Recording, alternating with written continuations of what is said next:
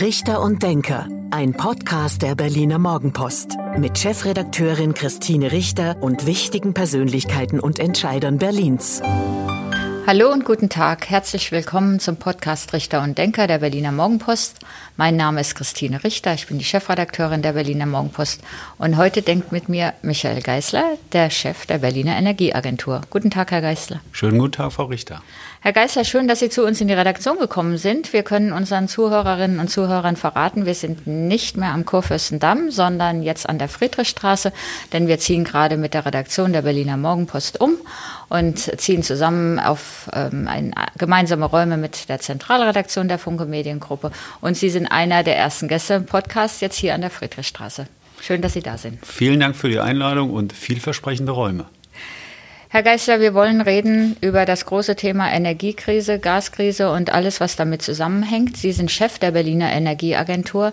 Vielleicht erklären Sie doch erstmal, was macht die Berliner Energieagentur? Was machen Sie genau? Das mache ich sehr gerne. Wir sind in diesem Jahr 30 Jahre alt und insofern ist es natürlich ein besonderes, auch heute hier sein zu dürfen. Die Berliner Energieagentur ist auf Initiative des Landes äh, vor 30 Jahren gegründet worden und unser Schwerpunkt ist von Anfang an, wir haben unsere Kunden beispielsweise aus der Wohnungswirtschaft, aber auch die öffentlichen Liegenschaften immer schon beraten, wie sie denn Energie einsparen können. Und wir beraten seit Jahr und Tag in der Frage, wie kann man effizienter mit Energie umgehen und wie kriegt man beispielsweise erneuerbare Energien in diese Stadt. Vor 30 Jahren haben wir noch nicht so über den Klimawandel und schon gar nicht über die, eine Energiekrise diesen Ausmaßes geredet. Was war damals der Anlass für das Land Berlin zu sagen, wir wollen eine solche Energieagentur haben? Damals war das Motiv, äh, Ressourcenschutz zu betreiben, gilt eigentlich für heute auch noch, auch wenn wir über Klimaschutz reden. Aber ähm, ich glaube, es gab auch eine gewisse Weitsicht im Land Berlin damals, sich eben um diese Themen zu kümmern. Denn es ist ja von Anfang an klar gewesen, zusätzliche Kraftwerke zu bauen, weil zusätzlicher Strombedarf erwartet wird, ist oftmals teurer als effizienter und sparsamer mit Energie umzugehen. Und das ist seit Jahr und Tag unsere Mission. Sie beraten die, ähm, die landeseigenen Betriebe, die Behörden, die Verwaltungen. Kann ich auch als Privater zu Ihnen kommen?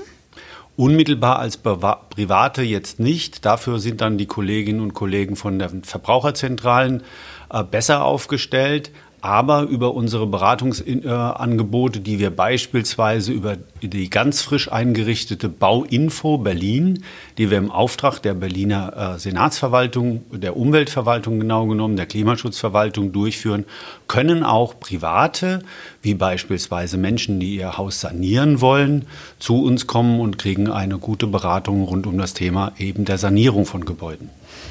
Wie war die Entwicklung in 30 Jahren? Hat Berlin viel an Energie eingespart? Ist Berlin bewusst mit den Ressourcen umgegangen? Konnten Sie viel beraten und ähm, verändern?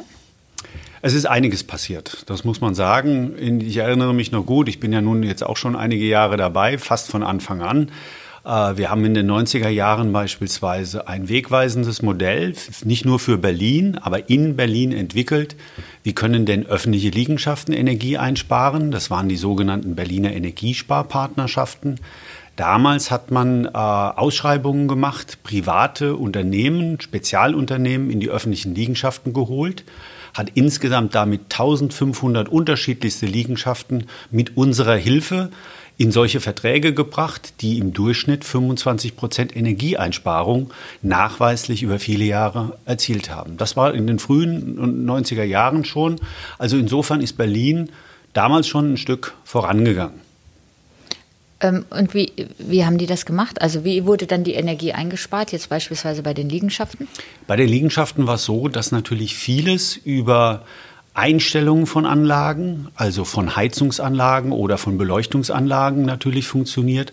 Das heißt, die Beleuchtungsdauern werden verändert, die Heizkurven werden abgesenkt, dadurch wird weniger Energie verbraucht, weniger Wärme verbraucht und teilweise ist natürlich auch modernisiert worden. Dort ist eine Heizung ausgetauscht worden, dort ist im Zweifelsfalle dann auch vielleicht eine Belegungsplanung von einer Schule geändert worden in Abstimmung mit der Schule, sodass die Räume nicht ungenutzt beheizt wurden oder beleuchtete Flure gab. All das, über das wir heute in der Energiekrise wieder in besonderem Maße denken, ist damals tatsächlich schon äh, angedacht worden. Äh, es gab dann in den 2000er, 2010er Jahren äh, dort bei den billigen Energiepreisen, die wir damals ja hatten, der, es gab einen großen Preisverfall im Energiemarkt. Dort ist natürlich das Augenmerk auf die Energiekosten ein bisschen schwächer geworden und solche Verträge sind weniger geschlossen worden. Heute wären wir, glaube ich, froh, wenn wir sie hätten, beziehungsweise wir sind wieder dabei, sie zu tun. Äh, sie nehmen mir die Worte aus dem Mund, weil genau das sind ja die Themen, über die wir jetzt aktuell oder seit Beginn des schrecklichen Kriegs in der Ukraine, also seit Ende Februar, ähm, reden. Was können wir machen, um noch weiter Energie zu sparen? Ich habe mich ein bisschen gewundert in der Vergangenheit, wenn wir über Klimawandel, Umweltschutz, Energie, ressourcenschonend ähm, gesprochen haben in Berlin, wie viele ähm, Flächen zum Beispiel für Solaranlagen ja ungenutzt blieben, auch bei den öffentlichen Gebäuden.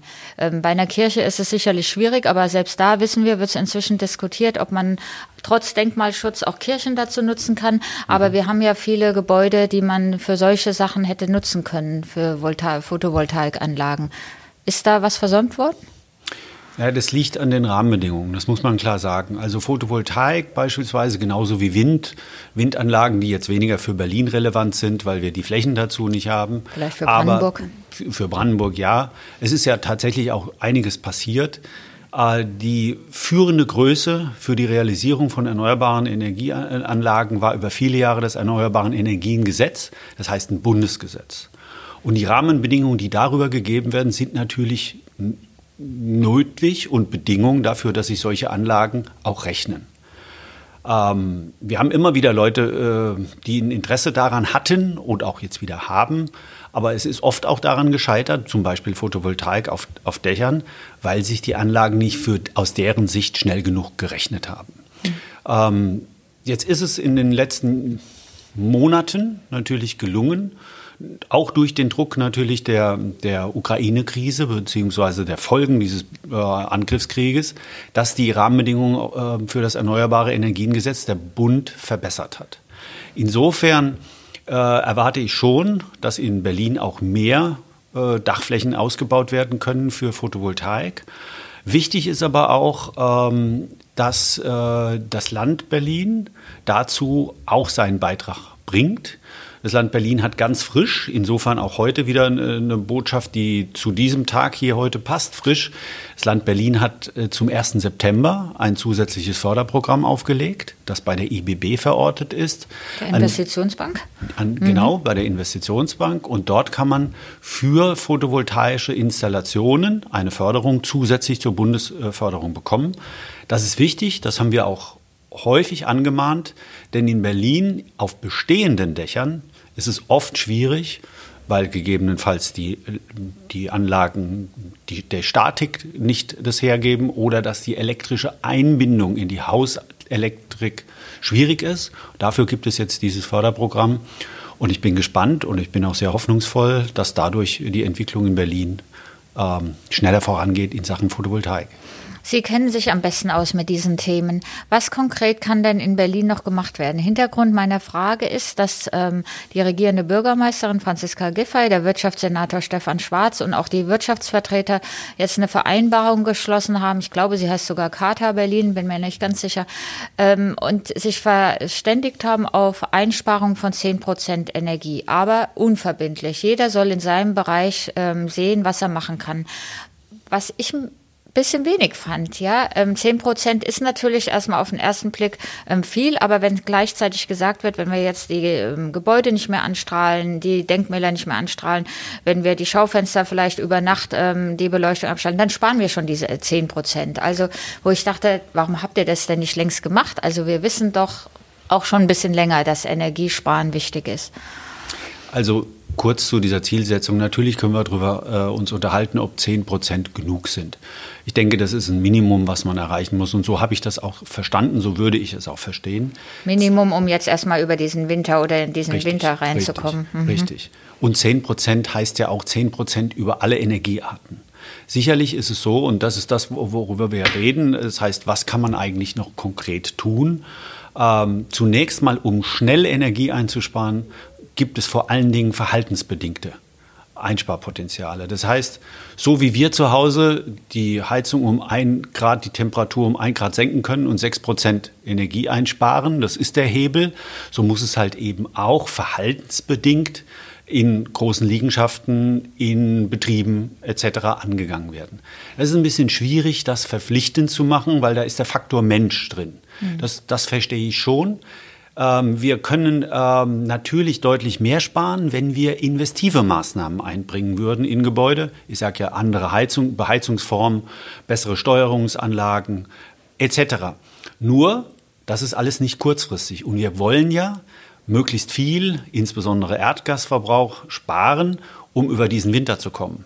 Deshalb halte ich es schon für richtig, zunächst mal in, auf diesem Weg äh, über gute Beratung, über entsprechende Vereinbarungen möglichst viel Einsparpotenziale verhaltensbedingterweise zu adressieren.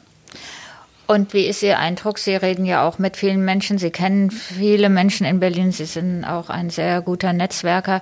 Wie ist Ihr Eindruck? Ähm, ändern die Menschen ihr Verhalten? Also es ist, wie wir es eigentlich über viele Jahre ähm, auch immer wieder gesagt haben, das, was die Leute tatsächlich am Geldbeutel betrifft, bewirkt auch tatsächlich Verhaltensänderungen. Die Preise, von denen wir jetzt ja alle schon hören, dass sie exorbitant steigen werden. Bei manchen ist es schon angekommen. Das heißt, bei den Einfamilienhausbesitzerinnen ist es schon angekommen, weil die dortigen Gasversorger schon die die Abschlagszahlung deutlich erhöht haben. Bei dem einen oder anderen Mieter, der Mieterin ist es auch schon angekommen, in der Breite aber noch gar nicht. Mhm. Also das heißt, der Preis wird dazu führen, und das ist auch das, was wir schon erleben. Auch bei uns kommen ganz, ganz viele Anfragen an, was kann ich tun? Insbesondere jetzt beispielsweise von Wohneigentümergemeinschaften, die sonst äh, sich ein bisschen schwer tun, gemeinschaftlich was zusammenzumachen manchmal. Äh, die rufen jetzt an und sagen, was können wir gemeinsam tun? Der Preis ist das, was die Leute jetzt schon bewegt. Und worauf sie, woraufhin sie ihr Verhalten ändern. Was sagen Sie denn so einer Wohneigentümergemeinschaft, was sie gemeinsam tun können? Nun, also äh, das Erste ist äh, natürlich die Heizung überprüfen lassen, einen Heizungscheck machen zu lassen. Das ist keine allzu große Sache. Ähm, das muss aber tatsächlich gemacht werden, um zu gucken, welch, mit welcher Vorlauftemperatur geht es in die Heizkörper äh, und ist die nicht vielleicht zu hoch? In der Regel ist das so. Äh, der nächste Schritt könnte sein und müsste sein, dass man einen sogenannten hydraulischen Abgleich äh, durchführen lässt von Fachleuten. Das heißt, dass an allen Heizkörpern der gleiche Druck letzten Endes anliegt und damit keine Verluste entstehen bei der Verteilung der Wärme. Diese Dinge äh, empfehlen wir. Und natürlich sagen wir auch, haben Sie sich Ihr Dach schon mal angeguckt? Haben Sie das von Spezialisten angucken lassen? Bauen Sie doch bitte eine Photovoltaikanlage, wenn es geht. Und äh, die Bewegung dorthin ist eine deutliche. Ich will jetzt noch nicht Hurra schreien, denn überall dort, wo Investition nötig äh, ist, gibt es immer noch eine gewisse Zurückhaltung. Ich bin aber sicher, das wird sich auch auflösen, denn die Förderbedingungen, ich habe es schon angedeutet, die sind eigentlich gute. Mhm. Und wer jetzt nicht investiert, der muss möglicherweise bei einem höheren Zinsniveau noch äh, später äh, finanzieren. Das ist alles nicht günstig. Man sollte lieber heute das tun. Ich mache noch mal ein konkretes Beispiel oder sage, ich frage für einen Freund. Mhm. Ähm, jemand hat eine Gastherme, also eine Gasetagenheizung, und zwar in einem Altbau, in allen Stockwerken. Jede Wohnung hat ihre eigene Gastherme. Was raten Sie denn so einem Eigentümer, Hausbesitzer, was er machen soll? Altbau? Also zunächst mal kurzfristig kann ich da tatsächlich auch nur sagen, achte darauf, dass ihr eure Thermostatventile richtig bedient, nämlich auf ähm, die Stufe 3 zu stellen. Das ist mit Sicherheit diejenige, die, äh, da kommt immer noch die Temperatur an, die zum Wohlfühlen ausreicht. Und zweitens, ja, die Therme muss gewartet werden, wenn es denn vielleicht in den letzten Jahren nicht so häufig äh, passiert ist. Und das ist das Einzige, was kurzfristig aus meiner Sicht machbar ist.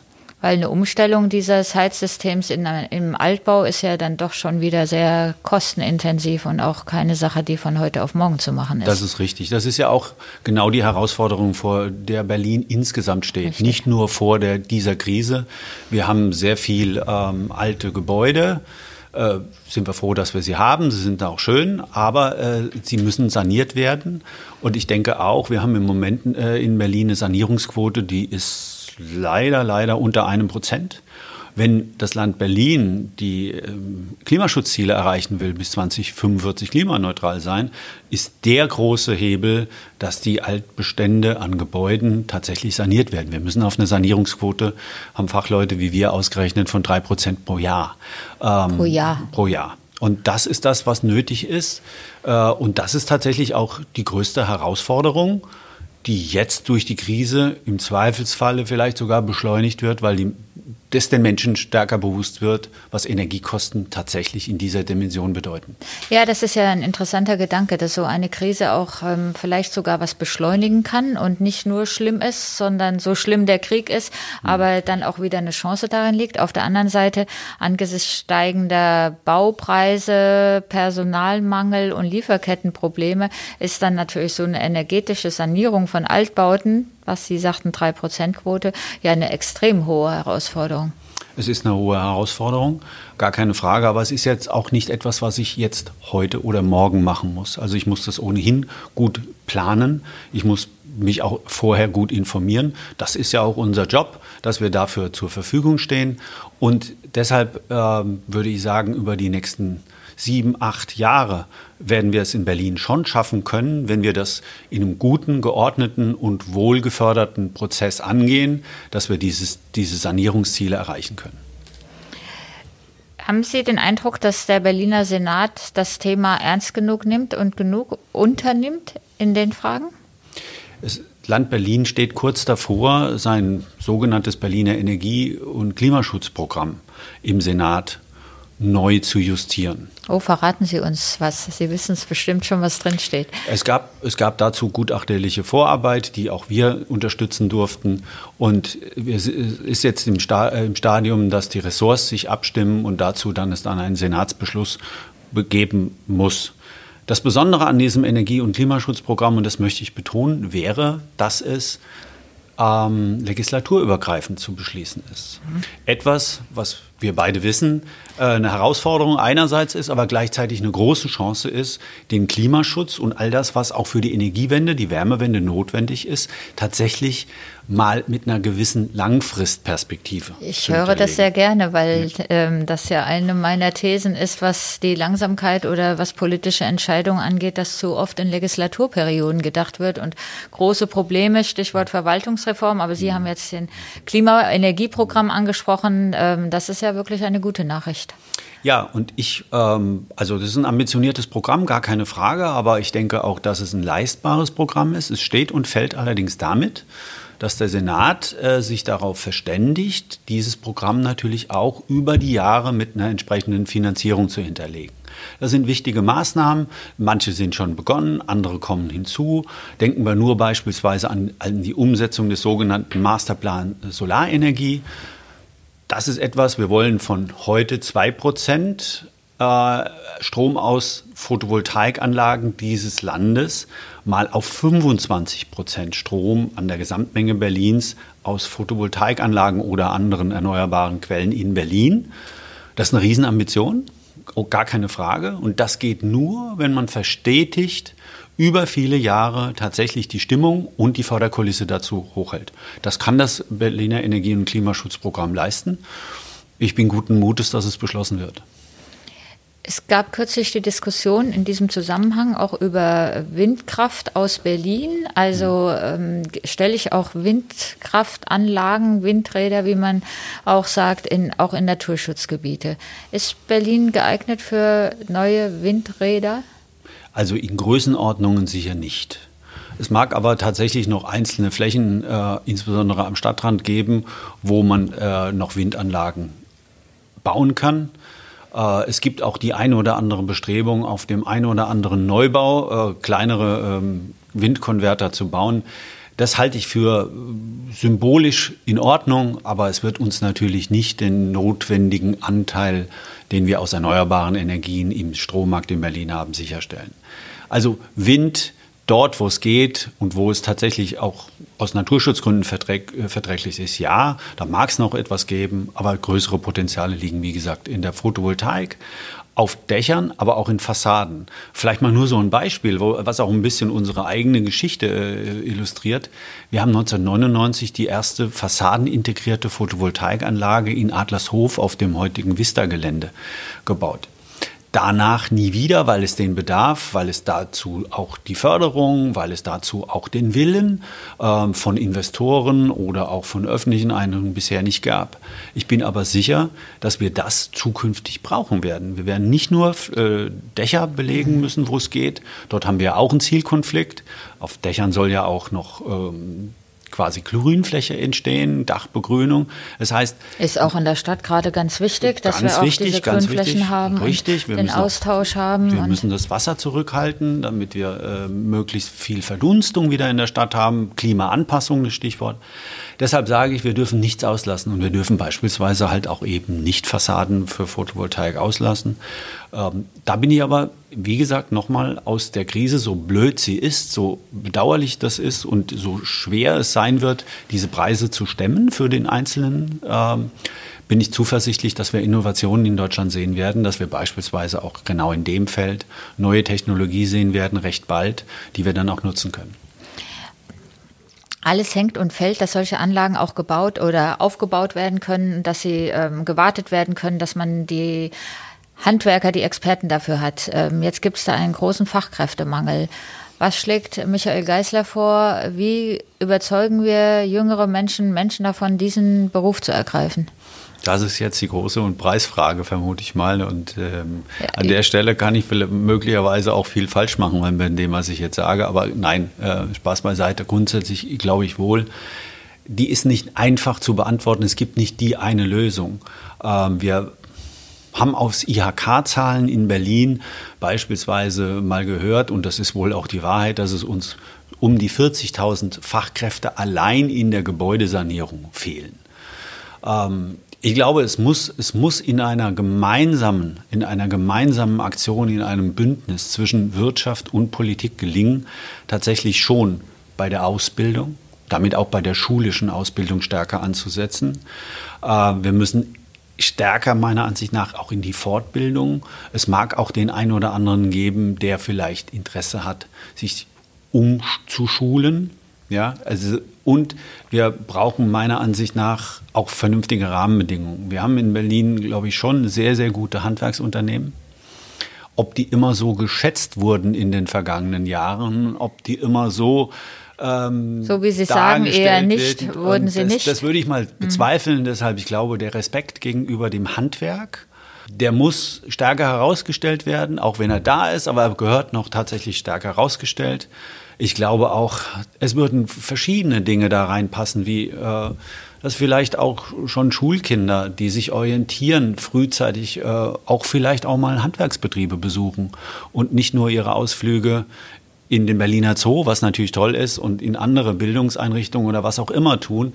Ich glaube, man muss das, das Handwerk aufwerten, auch über Wahrnehmung, über, über den Respekt, aber natürlich auch über noch andere Dinge wie die Vergaberegeln im Land Berlin, die waren nicht immer freundlich fürs Handwerk und waren nicht immer auch für das lokale Handwerk freundlich. Ich glaube, da sollte man auch äh, drüber nachdenken. Von Seiten der Politik Von das der, Vergaberecht vielleicht wieder etwas entbürokratisieren da, und einfacher machen für lokale Unternehmen. Absolut, das ist, ein, ist, ist glaube ich, ein wichtiger Punkt und ich denke wohl, man muss auch immer gucken, dass äh, Handwerksleistung in einem vernünftigen Maße und einem guten Maße vergütet wird. Ich glaube, auch das war in den vielen letzten Jahren nicht immer so. Ähm, heute würde ich sagen, sind die Handwerksunternehmen aber letzten Endes diejenigen, die dort letztendlich eine große Chance haben und auch sehr gute Unternehmerinnen und Unternehmer in dieser Stadt sind, die vorzeigbar sind. Das war fast schon das Schlusswort und auch ein schönes, ähm, Herr Geisler. Aber noch eine Frage müssen Sie mir beantworten, bevor wir unser Spiel zum Abschluss dieses Podcasts machen. Ähm, wie sehen Sie das mit den Atomkraftwerken? Da soll jetzt die Laufzeit nicht verlängert werden, aber man redet über einen Streckbetrieb oder über Notfallreserve. Also es gibt jetzt dann doch die Idee, ähm, Atomkraft auch in Deutschland noch über das Jahresende hinaus zu nutzen angesichts der Energiekrise. Wie sehen Sie das? Also grundsätzlich ähm, bin ich jemand, der, um das mal so vorweg zu sagen, versucht einigermaßen ideologiefrei durchs Leben zu gehen, aber mit einem Standpunkt. Und ich äh, sehe das so, und das hören wir ja auch jeden Tag, wie umstritten, weil gefährlich, umkämpft ein großes Atomkraftwerk in der Ukraine ist. Das heißt also, äh, da kann einem auch Angst und Bange werden. Da kann einem wirklich, weil es das größte Europas ist, wirklich Angst und Bange werden. Ich habe noch gute Erinnerungen als äh, frisch in Berlin äh, gewesener über das, was dann in Tschernobyl passiert ist und äh, welche Wolken wir alle gezählt haben, die da über Berlin hinweggegangen sind. Also das muss man auch klar sagen. Dennoch, ähm, wir sollten auch jetzt, wenn wir über Streckbetriebe reden, reden wir ja nur über eine vorübergehende Nutzung noch funktionierender äh, Anlagen wenn die uns helfen können, eine entsprechende Reserve in diesem, in diesem Winter bezogen auf Strom äh, darzustellen, dann glaube ich, muss man darüber nachdenken und das äh, auch im Zweifelsfalle so entscheiden. Okay. Vielen Dank, Herr Geisler. Das war noch nicht das Ende des Podcasts, denn jetzt machen wir noch unser Spiel zum Abschluss.